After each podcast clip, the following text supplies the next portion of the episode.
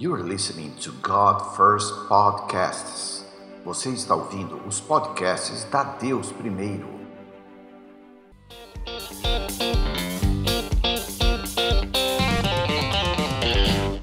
da tua parentela e da casa de teu pai, para a terra que eu te mostrarei. A gente sabe que Abraão era, era um caldeu de Ur, e Deus chegou para ele um belo dia e falou assim: Levanta, arruma as tuas mochilas e sai. E eu te mostro no caminho para onde você vai. Já começa aí, né? A fé de Abraão já começa aí. E fartei uma grande nação e abençoar-te-ei e engrandecerei o teu nome, e tu serás uma bênção. Tem muitas versões que é mostra como aqui, na verdade, ele está sendo imperativo. Ele fala assim: se tu uma bênção. Então ele está dando um direcionamento, ele está dando uma ordenação, uma ordenança para Abraão. E abençoarei os que te abençoarem, e amaldiçoarei os que te amaldiçoarem e em ti serão benditas todas as famílias da terra. Olha só, gente, nessa passagem a gente tem vários princípios acontecendo. O primeiro deles é fé.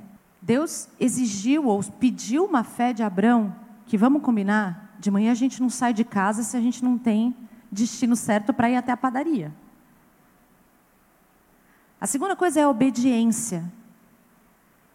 Porque é aquilo que Tiago ensina para a gente, né? A fé sem obras é morta. Não adianta eu dizer que eu creio se eu não obedeço. Não adianta eu dizer que eu creio se eu não dou um passo no sentido daquilo. A outra tem a ver com semeadura. Porque ele fala o seguinte: ele fala, olha, quando você sair da tua terra, quando você me obedecer, eu farei de ti uma grande nação. A ordem das coisas na palavra não é aleatória, né? Tem um motivo para ser. Quando ele fala, sai da tua terra e fartei uma grande nação e abençoar-te abençoar e engrandecerei o teu nome, existe uma ordem nas coisas. Existe a fé, existe a obediência e existe então o cumprimento da promessa. E aí tem essa ordenança: se tu uma bênção. E o mais lindo é que ele continua: E eu abençoarei os que te abençoarem, e amaldiçoarei os que te abençoarem. Então ele fala o seguinte: ele fala, olha, você vai estabelecer uma semente sobre a terra. A partir do momento em que você abençoa a terra, você está estabelecendo uma semente que vai ser geracional. E a semeadura, aquilo que você abençoar, se você abençoar a terra, eu abençoarei os que te abençoarem. Para mim, quando eu leio isso aqui, ele é todo condicional, entendeu? É uma passagem que é toda condicional. Existem várias coisas que Deus está falando para Abraão e ele fala: a partir daí, isto acontecerá. A partir daqui, isto acontecerá. E aí, a questão final: e em ti a partir da sua fé, da sua obediência, da sua semeadura, a partir disso, em ti serão benditas todas as famílias da terra. Sabe por que, que você e eu, em parte, lógico, né? A gente. Tudo que acontece dentro do plano de Deus acontece porque alguém resolveu obedecer. E nesse caso, nessa história, essa figura foi Abraão. Se a gente está aqui hoje, é porque Abraão resolveu obedecer. Se não fosse ele, teria sido outra pessoa. Mas o que eu estou dizendo é, porque alguém obedeceu lá atrás, porque alguém entendeu essa palavra e foi bênção, permitiu com que fosse possível serem benditas todas as famílias da terra. E claro que isso através do sangue de Cristo. Vamos falar um pouquinho sobre uma outra passagem, agora no Novo Testamento, que fala um pouco dessa questão de ser bênção na terra. Todo mundo conhece essa passagem, né? Que é 1 Coríntios 3, que fala sobre o amor. Que é um amor, cara, que é o amor ágape, né? Que é aquele amor impossível, que só é possível pela dependência de Deus. que é aquele que não se ufana, não se ensoberbece, não se ressente do mal e blá, blá, blá, blá, blá, blá, blá. Isso só é possível pelo Espírito Santo, porque senão, impossível. Mas uma das coisas que eu estava pensando aqui é no início, nesse versículo 1, que Paulo fala: Ainda que eu falasse as línguas dos homens e dos anjos e não tivesse amor, seria como metal que soa ou como o sino que tine. E eu estava refletindo um pouco sobre isso e pensando assim: o metal e o sino fazem barulho, né? O metal e o sino fazem barulho, eles se fazem notados, eles mas eles são frios e eles não têm vida. Então, quando eu leio essa passagem, esse primeiro versículo, é, eu começo a entender, quer dizer, entender, né? Só reforça tudo aquilo que a gente vai aprendendo dia a dia com, com o Evangelho de Deus, que é o que verdadeiramente importa é o nosso coração. Depois, inclusive, esse capítulo continua, né? ainda que eu falasse, é, eu posso profetizar, eu posso isso, eu posso aquilo, mas se eu não tiver amor, nada serei. Porque a gente pode fazer um monte de barulho, a gente pode, mas no final das contas, o que Deus está pedindo para a gente ser é bênção, é transformar a terra. Vamos abrir comigo essa passagem em Romanos 8, 19 a 21. Vamos lá, encontraram? A ardente expectativa da criação aguarda a revelação dos filhos de Deus, pois a criação está sujeita à vaidade, não voluntariamente, mas por causa daquele que a sujeitou. Na esperança de que a própria criação será redimida do cativeiro da corrupção para a liberdade da glória dos filhos de Deus. Quando a gente lê aqui no original a palavra vaidade, ela fala o seguinte, ó, o que é destituído de verdade e conveniência, perversidade, depravação, fragilidade, falta de vigor. Então, quando a gente lê aqui na. É, porque geralmente né, a gente lê só esse versículo 19, a ardente expectativa da criação aguarda a revelação dos filhos de Deus. Por quê? Porque a criação está sujeita a isso aqui, ó. Não porque ela quis, mas por causa daquele que a sujeitou. Mas existe uma esperança de que a própria criação vai ser redimida do cativeiro da corrupção. Gente, a gente tem falado em corrupção o tempo inteiro. Existe uma esperança de que o mundo, o mundo, não é qualquer, não é uma pessoa, é a criação vai ser redimida do cativeiro da corrupção para a liberdade da glória dos filhos de Deus. O que significa isso? Isso significa que a nossa, a minha, a sua manifestação na terra é a esperança de que a criatura seja liberta da vaidade e da corrupção do mundo para a liberdade da glória que temos em Cristo. A partir do momento em que a gente se manifesta, a partir do momento em que a gente cumpre o nosso id na terra, a partir do momento em que a gente se torna bênção na terra, a gente começa a redimir a terra. A gente começa a redimir a terra e libertá-la da vaidade e da corrupção. Vocês estão entendendo isso? Porque assim, a gente às vezes tenta entender a palavra com isso aqui, e não é aqui que essa palavra está falando, é no espírito. A palavra está dizendo o seguinte: existe uma legalidade quando você se manifesta. Quando você se manifesta com a cultura de reino na terra, existe algo que é muito maior do que você. Existe algo que é automático, que não depende de você.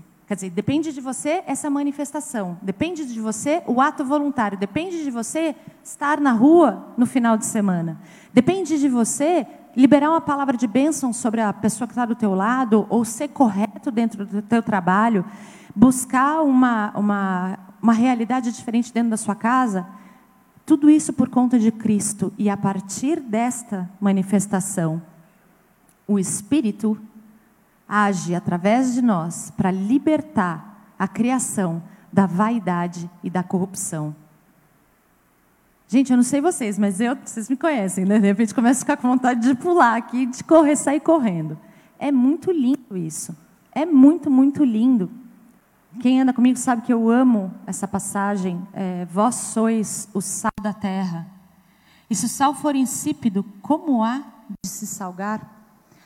Quando, quando eu penso, é, na verdade, aqui Jesus ele fala duas coisas, né? Que nós somos a luz do mundo e o sal da terra. E o sal, em particular, ele nos torna relevantes, né? O sal é relevante. Sabe aquela comida insossa? Sabe quando você come uma comida insossa? A Miki é chefe, né? Eu sei que tem aqui também nossa querida Alicinha que cozinha, Bárbara. Ah, outro chefe, esqueci de você. Ai, lindão. É, temos aqui alguns, né, gourmets na casa. E eu, às vezes, assisto Masterchef.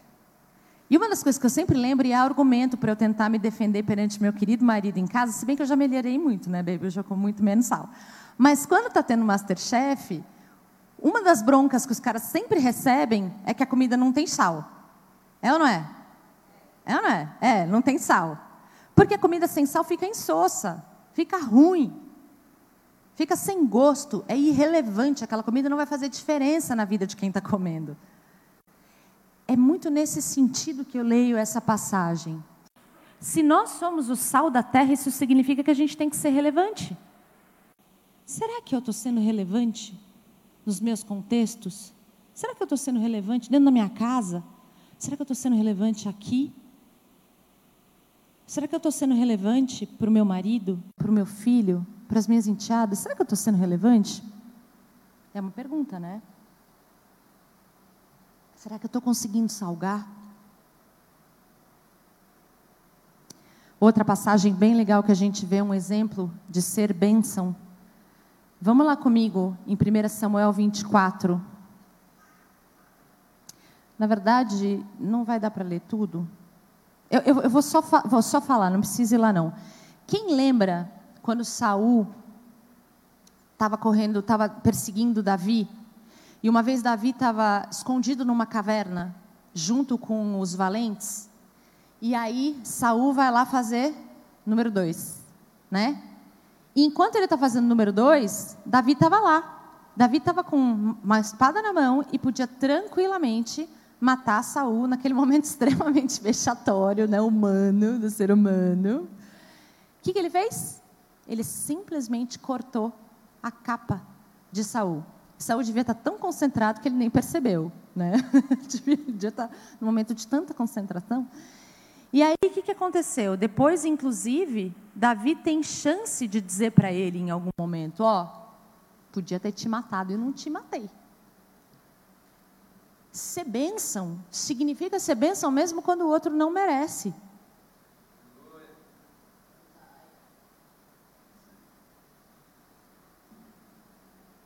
A gente já vê as carinhas assim. Ai. Sério? É verdade. Aqui em Provérbios 25, 21 e 22, o Salmão nos fala: Se aquele que te odeia tiver fome, dá-lhe pão para comer. E se ele tiver sede, dá-lhe água para beber, porque juntará as brasas sobre a sua cabeça, e o próprio Senhor te compensará. Gente, dá até gastura, né? Porque se aquele que te odeia, quando alguém te odeia, se essa pessoa, primeiro que para odiar, ela já não, não, não deve ser muito cristã, né? Segundo, se ela te odeia, ela provavelmente te faz mal. Se ela é mundanona, ela provavelmente te faz mal. E desde lá do nosso amigo Salomão, ele fala: se aquele que te odeia tiver fome, dá-lhe pão para comer. E se ele tiver sede, dá-lhe água para beber porque é juntar as brasas sobre a sua cabeça e o próprio Senhor te compensará. em Romanos 12, 20, Paulo confirma isso. Não é uma coisa do Velho Testamento. Pelo contrário, se o teu inimigo tiver fome, dá-lhe de comer. Se tiver sede, dá-lhe de beber. Porque fazendo isso, amontoarás brasas vivas sobre a sua cabeça. De novo, gente, quando, quando a gente fala sobre brasas vivas, tem várias interpretações a respeito, tá? É, o que eu entendo é que tem um sentido espiritual aí. Que talvez a gente não consiga, e de novo, existem vários estudiosos que falam coisas diferentes a respeito disso. Mas a minha interpretação é a seguinte: a pessoa vai ficar de cabeça tão quente que ela não vai entender e ela vai querer entender o que está acontecendo, entendeu? Essa é a interpretação julianística da estudiosa Juliana, de que a pessoa vai ficar de cabeça quente, ela não vai dar conta disso não. E aqui, de novo, né, Mateus 5, que eu acho incrível, incrível, incrível, que fala sobre as nossas boas obras. Eu vou até, eu vou até vir aqui. Peraí, deixa eu ler. Ó, quando ele fala, depois que ele fala, né, vós sois o sal da terra, tal que a gente falou. Aí, no versículo 14 ele fala, Jesus, vós sois a luz do mundo. Não se pode esconder a cidade edificada sobre um monte, nem se acende a candeia para colocá-la debaixo do alqueire, mas no velador, e alumia todos que se encontram na casa. Aí fala: Assim brilhe também a vossa luz diante dos homens, para que vejam as vossas boas obras e glorifiquem a vosso Pai que está nos céus. Então, o Marcos estava falando de processo. Enquanto a gente está sendo transformado é, e a gente vai sendo uma bênção, a ideia é que ele, ele apareça tanto através de nós e seja tão clara essa cultura de reino através de nós que quem vai ser glorificado é Ele. Não vai ser a gente. E, gente, Cara, eu tenho uma oração tão, tão é, genuína minha assim com Deus que é, eu realmente, eu não quero. Eu sempre peço para Deus que quando eu testemunhar algo dele, que venha com uma unção diferente, porque eu, eu eu quero muito ser capaz de, quando eu abro a minha boca para falar algo dele, ou algo que ele fez, ou algo que aconteceu na minha vida, que o poder do Espírito Santo gere isso aqui. Que ele seja imediatamente glorificado. Eu gosto muito também do Salmo 40, que fala um monte de coisa lá de, de, de tirar a pessoa de um, de um lamaçal e é, reerguer a pessoa. E aí fala em algum momento assim: as pessoas escutarão essas coisas temerão e confiarão no Senhor.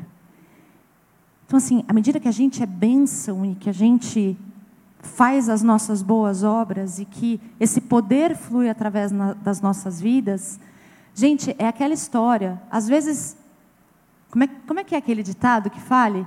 É, se necessário, prega o evangelho se necessário fale. É isso. É isso. Tem, tem uma passagem que Paulo fala, né? E se eu não me engano é para os Coríntios que ele fala.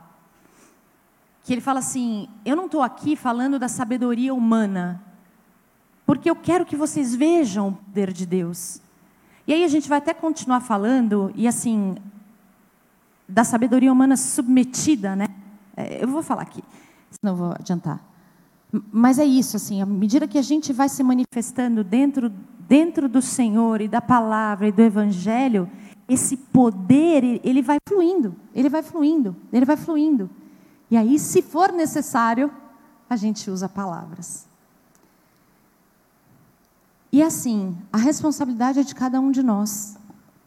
Não é do pastor, né? Não é do líder da igreja. Não é, é de cada um de nós. Tem uma coisa, eu já vi várias pessoas chegando na igreja muito infantilizadas. Ah, é porque eu estou tão, eu estou tão doída, estou tão dodói, etc. E a grande verdade é que as pessoas vão chegar machucadas na igreja e elas vão precisar ser cuidadas. Mas eu tenho uma convicção muito forte de que quando a gente entende de que a gente faz parte de algo muito maior que nós, de que existe um propósito muito maior que, do que nós mesmos, isso inclusive ajuda a curar essas dores. Porque muitas vezes a dor que a gente sente, né, a, a, necessidade de cuidado que a gente sente, ela vem do fato da gente estar super autocentrado. A gente sente demais a nossa dor quando a gente está olhando muito para ela, quando a gente está focado demais nela. Quando a gente começa a entender, viver, é, interagir com um universo que é muito maior do que essa dor, o foco da nossa atenção muda. E, portanto, a dor não dói mais tanto. É um processo, como tudo na vida. É um processo. Existe uma, uma necessidade de cura daquela dor, sem, sem dúvida nenhuma, mas mudar o foco. Se eu fui criado para ser bênção, Enquanto eu não começar a me mover nesse sentido, eu vou estar tá vazio. Porque Deus não me criou para ficar focado na dor. Ele me focou para ele me criou para ser uma bênção. Ele me criou para ter um propósito. Ele me criou para ser maior do que eu mesmo. Tudo bem? Boa. Então, essa responsabilidade ela é de cada um, dentro e fora da igreja. Eu vou buscar ser bênção aqui dentro, com meu irmão, com meu líder, com meu liderado. E eu vou buscar ser bênção lá fora. Amontoando brasa na cabeça das pessoas, se for o caso. Mas eu vou lutar por isso. Porque é nisso que eu acredito. E o mais legal, na minha força humana eu não vou conseguir. Mas na minha dependência do Espírito, eu vou. Porque se Ele fala para a gente fazer, é porque Ele vai nos capacitar. Porque sem Ele seria impossível, né? Bom, a gente falou então sobre vários versículos é, que trazem um pouquinho dessa, desse, desse mandar, né? Você já está olhando e falando, o que, que é essa faquinha ali, né? O que, que é esse bisturi? Vocês vão entender. Agora a gente vai falar aqui uma proposta do como. Como andar sendo bênção. Lógico que vocês sabem que toda vez que a gente fala alguma coisa aqui, a ideia não é ser exaustivo, porque é impossível. Mas é uma proposta, uma proposta para vocês considerarem. A gente vai ler agora um pouquinho a Bíblia, tá? Então pega a sua Bíblia e a gente vai ler três versículos que falam um pouquinho sobre isso. A primeira coisa que a gente vai fazer é lembrar que a gente precisa escutar o coração do Pai. E a primeira pessoa que nos falou isso foi Jesus, ali em João 5, 19 e 20, quando ele fala o seguinte, ó. Então Jesus lhes falou: Em verdade, em verdade vos digo que o filho nada pode fazer de si mesmo, senão somente aquilo que vir fazer o Pai.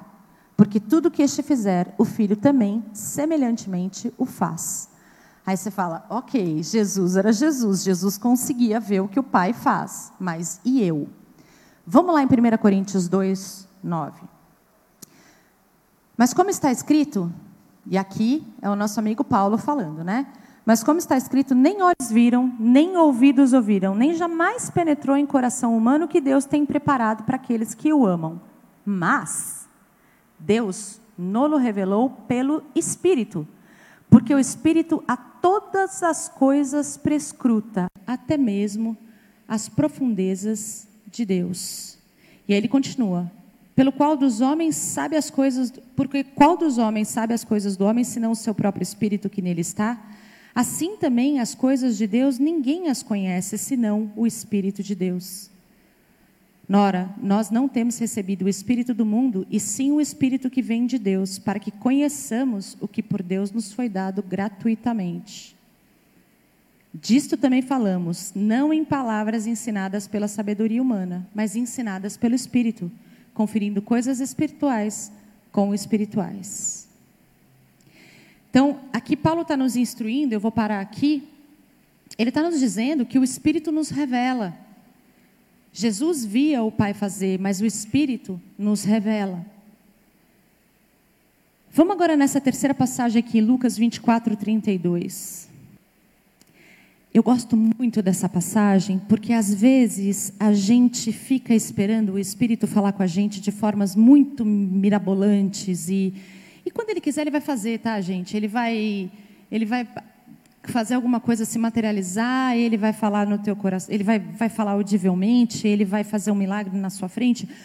O Espírito faz o que ele quiser quando ele faz. Mas essa passagem aqui, eu acho que é uma passagem que torna o escutar o Espírito muito acessível. Quando eu me empolgo aqui na frente, que eu falo para vocês que eu fico com vontade de sair correndo, cara, é um, é um me arde o coração. E, e, cara, eu estou em contato com aquilo que o Espírito está falando. E é maravilhoso, dá vontade de sair correndo. E aqui nessa passagem, em Lucas 24, 32, o que a gente vê é, é a, a, o embasamento para isso que eu estou falando para vocês.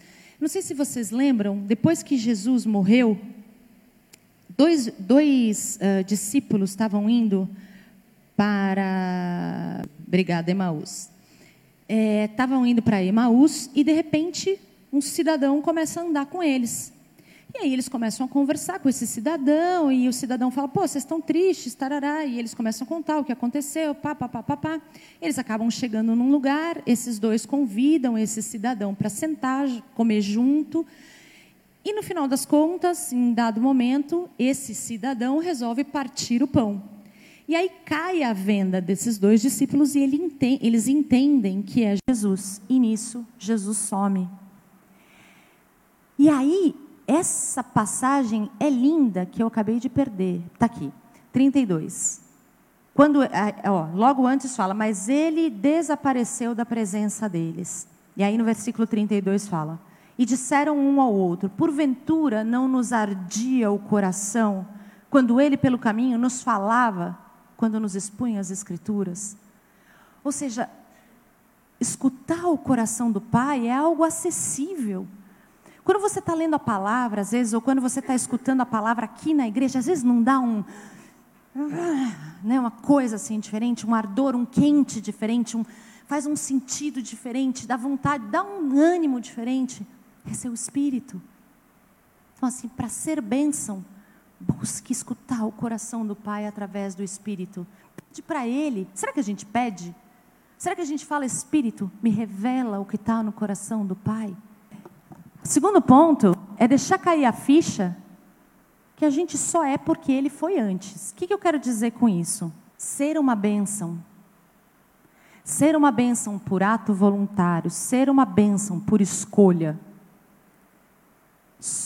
Para nós, povo de Deus, não existe fora de Deus.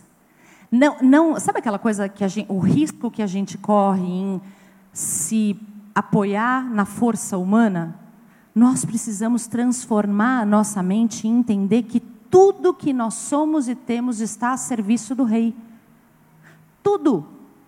Vamos lá comigo, ó. Vamos em João 1:3. Esse primeiro capítulo de João é maravilhoso, né? Todas as coisas, não foi uma ou outra, foram todas as coisas foram feitas por intermédio dele. E sem ele, nada do que foi feito se fez. Por isso, se você tem capacidades, se você pode fazer coisas, se você é o que você é, isso só é real porque ele foi antes. Dependência absoluta. Não existe eu sem ele. Vamos na outra passagem ali, ó, Romanos 11, 36. Porque dele e por meio dele e para ele são todas as coisas. Isso significa, gente, que é, é, é uma linha tênue, mas ela é tão importante. Eu oro em nome de Jesus para que o Espírito revele isso no coração de vocês. Vocês podem usar tudo que vocês são para ser bênção no mundo. Vocês podem, inclusive, confiar nas coisas que Deus deu para vocês. Mas vocês nunca podem esquecer que vocês só são porque Ele foi antes e que tudo que vocês são é dele, por ele e para ele. Isso muda tudo, gente, porque a igreja tem vivido algo que eu considero muito perigoso. Porque na busca da gente não ser autossuficiente, a gente acaba negligenciando muitas vezes aquilo que Deus nos deu.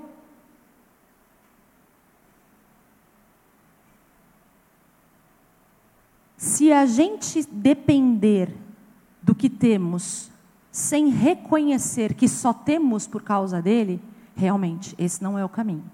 Esse não é o caminho. Mas se reconhecermos que todas as coisas só existem por causa dele, por ele e para ele, porque ele teria nos dado se não fosse para a gente usar?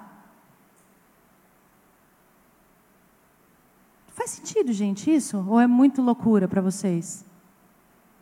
É fina essa linha, ela é muito fina, mas tudo que somos, se eu estou aqui hoje, se eu estou aqui pregando para vocês, se eu estou aqui compartilhando algo,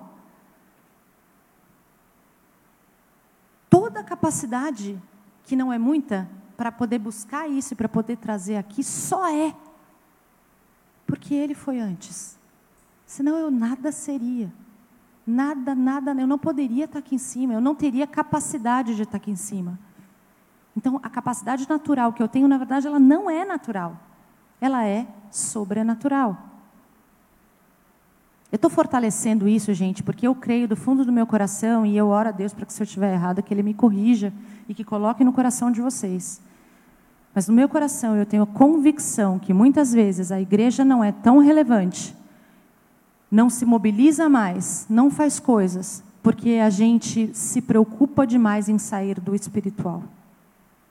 E aí eu vou para o próximo ponto, que ele é super importante, que é o fato da gente ter que ser mordomo dos talentos que ele nos deu. Se nós escutamos o Espírito, se nós sabemos o que está no coração do Pai, se nós entendemos que só somos porque Ele foi antes, que só temos porque Ele foi antes, e se somos mordomos dos talentos que Ele nos deu, nós passamos a ser relevantes. Tudo bem, gente? Vamos ler essas passagens aqui, ó. Salmo 139, 15 e 16. Salmo 139 de Davi. E o que, que ele fala aqui? Os meus ossos não te foram encobertos quando no oculto fui formado e entretecido como nas profundezas da terra.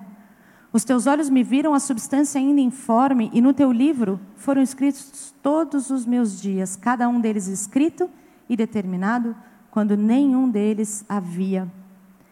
Aqui, o salmista está nos dizendo o seguinte: Deus perdeu o tempo dele, entre aspas, investindo na nossa formação natural. Vamos em frente, vamos lá em Mateus 25, 14 a 30. Eu não vou ler, tá? Mas é, vou falar aqui a parábola dos talentos. Quem lembra? É, eu só vou ler aqui a primeira, o primeiro versículo que fala assim: ó, pois será como um homem que, ausentando-se do país, chamou os seus servos e lhes confiou os seus bens. Eu acho muito legal, né? É, porque essa passagem ela fala o seguinte: olha, o dono de tudo nessa, nessa parábola, ele confiou os talentos às pessoas que ficariam naquele lugar. Qualquer semelhança não é mera coincidência. O dono de tudo saiu dali e deixou os talentos com as pessoas que iam ficar. E essas pessoas teriam que investir aqueles talentos. E aí você teve dois que investiram e um que teve medo e não investiu. Gente, pensa só na igreja. Pensa na igreja. O Deus de tudo sai, né, Jesus, deixa os talentos com a gente. E aí, alguns de nós entendem que os talentos que são naturais só são possíveis porque ele foi e fazem algo a respeito no mundo natural. Alguém ficou com medo. Alguém ficou com medo. Ah, porque isso aqui não é espiritual o suficiente, ou isso aqui não é o que eu deveria fazer, ou isso aqui vai dar ruim se eu fizer. Aí o cara vai lá, vai lá e não investe. O que, que acontece quando esse senhor volta? Ele vai ficar feliz com os dois que investiram os talentos que foram dados. E infeliz com aquele que não investiu. E aí eu quero lembrar que em Gênesis 1, 28, que não coincidentemente é o primeiro capítulo da Bíblia, Deus os abençoou e lhes disse: Sede fecundos, multiplicai-vos, enchei a terra e sujeitai-a Dominai os sobre os peixes do mar, sobre as aves do céu e sobre todo animal que rasteja pela terra. Pergunta: Jesus, é, Deus estava criando o mundo. Por todos os processos mais sobrenaturais e absurdos que a gente nunca vai conseguir entender, a não ser quando a gente estiver lá na fila para conversar com ele, certo? Isso aqui que ele estabeleceu para nós foi para a gente fazer por meio de processos naturais. Sede fecundos, multiplicai-vos. O que ele nos disse é: eu dei para vocês um processo natural para vocês cumprirem mandamentos espirituais. Eu já dei para vocês a capacidade, portanto, coloquem em prática. Às vezes a gente acha que as coisas não se misturam, né? Ah, porque aquilo que eu faço ali fora não cabe dentro da igreja, aquilo que eu faço aqui na igreja não cabe lá fora. Mano, quem deu foi Deus. Se Ele te deu, é porque tem que ser usado. E tem que ser usado para a bênção, para a frutificação, para que o nome dele seja glorificado. E quando o nome dele é glorificado, o id acontece. Ó, me arrepia, me dá vontade de Deus. O espírito está queimando, me dá vontade de sair correndo. Porque é tão óbvio, cara, e Satanás usa umas coisas tão idiotas para tirar a gente do foco. sabe? As igrejas ficam religiosas, as igrejas. Gente, pera lá. É tudo integrado. Se ele deu, é porque é para ser usado. Em submissão, em humildade, em independência, escutando o Espírito Santo. Mas é dele, é santo. Eu só posso ter filho por um processo natural que ele depositou em mim. E eu cumpro um mandamento que é absolutamente espiritual, que é encher e multiplicar e sujeitar a terra. Faz sentido, gente? E por último, transformar a mente. Transformar a mente, gente, para a gente conseguir viver tudo isso aqui, né? É martelo na cabeça. Martelo na cabeça não significa violência, tá, gente? Significa alimentar a transformação da mente. Então, vamos lá em Romanos 12, 2. É, primeiro, eu, eu, vou até no 1, porque o 1 a gente às vezes negligencia. Rogo-vos, pois, irmãos, pelas misericórdias de Deus, que apresenteis o vosso corpo por sacrifício vivo, santo e agradável, que é o vosso culto racional. Gente, como as decisões são importantes para Deus, como as nossas decisões racionais e as decisões que dependem, assim como a gente viu lá em Abraão, a decisão que não depende de um convencimento, sabe? Eu cumpro, eu tenho fé e eu obedeço e eu caminho porque eu acredito em Deus. E não porque aquilo, de repente, naquele momento fez sentido para mim. Existem princípios bíblicos que a gente já sabe, que já estão lá. Então que a gente simplesmente tem que dar o passo. A gente tem que ter um culto racional, decisões racionais. E olha só que lindo, é o natural servindo ao espiritual. É o natural servindo ao espiritual. É tão lindo isso, cara, porque Deus não faz, ele não erra. Ele não faz coisa para jogar fora, entendeu? E aí, no 2, né? E não vos conformeis com esse século, mas transformai-vos pela renovação da vossa mente, para que experimenteis qual seja a boa, agradável e perfeita vontade de Deus. E talvez o que a gente negligencia às vezes é que quando a gente lê para que experimenteis qual seja a boa, agradável e perfeita vontade de Deus, aqui não está dizendo que vai ser a perfeita, agradável para nós. Está dizendo que a gente vai experimentar. Mas pode ser que seja para nós, pode ser que seja para outros lugares, pode ser que seja para o mundo. O que a gente vai ver em cena, quando a gente a transformar, quando a gente transforma, a transformar a nossa mente, é ver a boa, agradável e perfeita vontade de Deus acontecendo, seja lá onde for e o que for. Não é sensacional isso, cara? É sensacional, é maravilhoso isso. E agora vamos lá em Filipenses 4:8, que mais uma vez a gente vê o quanto é importante as nossas decisões, o nosso culto racional.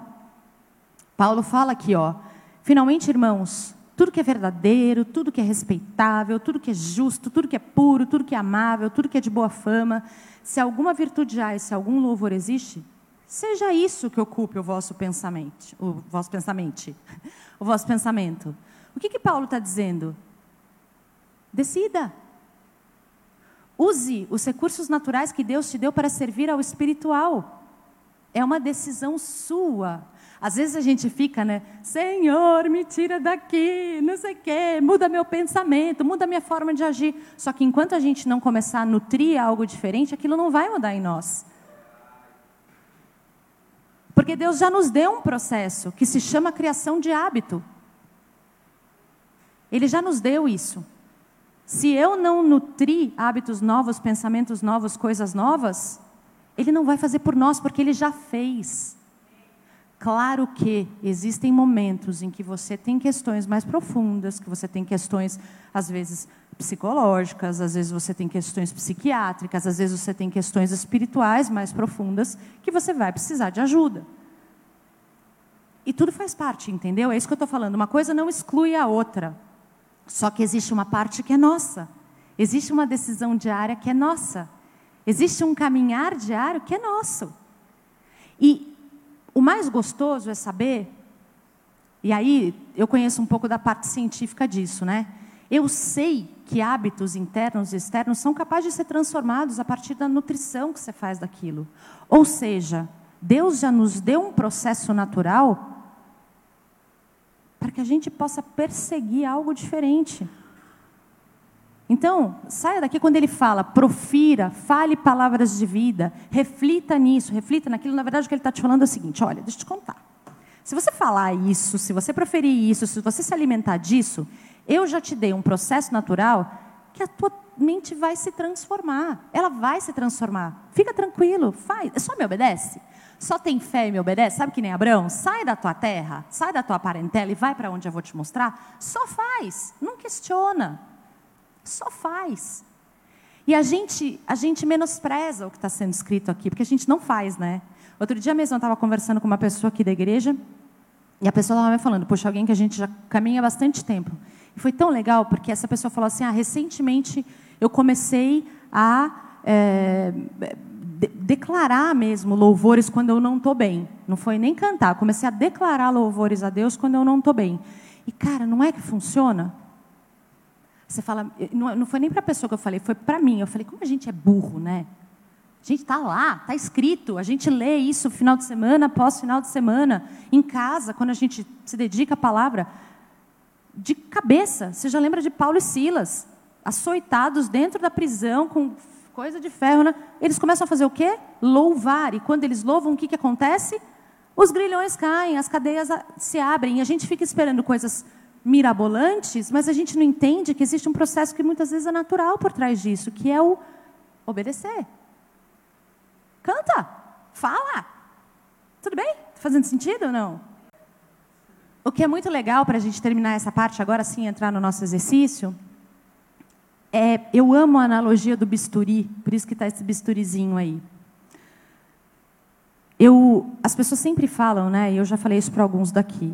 As pessoas sempre falam, ah, porque Pedro, Paulo foram transformados e etc. A minha visão é que a mente deles foi transformada. Mas quem eles eram, aquilo que Deus depositou neles, continuou exatamente igual. Eu já falei isso para vocês aqui. Pedro era impulsivo, ousado, cara de pau, quando ele teve a sua mente verdadeiramente transformada, foi ele que foi na frente do Sinédrio falar um monte de coisa. Porque ele era ousado, impulsivo, cara de pau. Só que a mente dele foi transformada, os valores dele, aquilo que é importante, aquilo que. A vida que existia dentro dele foi transformada. Daí, aquele vaso passa a ser um vaso para honra. O vaso é o mesmo, o conteúdo do vaso é outro. Faz sentido, gente? Paulo, da mesma forma. Paulo era absolutamente obcecado. Paulo não tinha vida natural. Paulo era o cara que saía pelo mundo matando cristão. Foi o cara que, quando Estevão foi morto, ele segurou a capa e estava lá se divertindo. Porque ele tinha uma missão. A missão dele, para ele, era real. E ele, só que ele era um cara obstinado, obcecado. Eu acho que até um pouco borderline ali, mas isso é outra coisa. Quando ele tem um encontro que ele tem com Jesus, ele continua o mesmo cara, obcecado, obstinado, completamente focado na missão dele. Só que a missão dele mudou. O caráter dele foi transformado. E a partir do momento que o caráter dele foi transformado, aquele mesmo vaso começou a ser usado para honra. Então, gente, é assim, a nossa transformação de mente é fundamental, porque tem coisas que foram depositadas em nós, que assim como o bisturi, se for usado por um médico, salva vidas. Se for usado por um bandido, mata. É boa essa analogia, né? Não é? E é isso.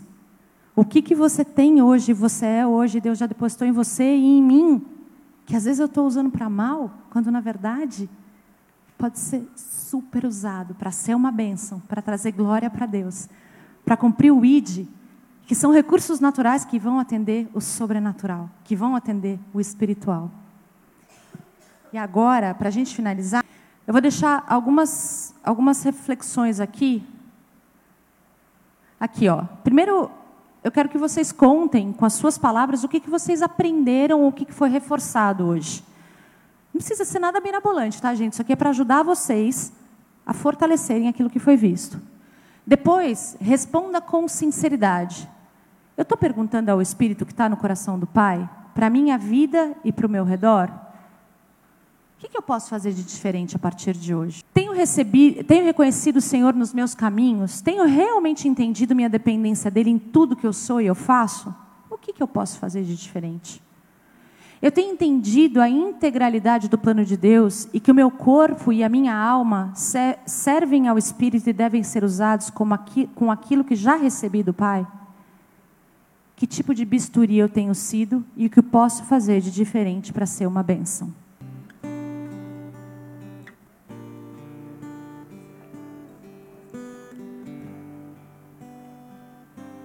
O importante é a gente tentar tentar levar vida, né?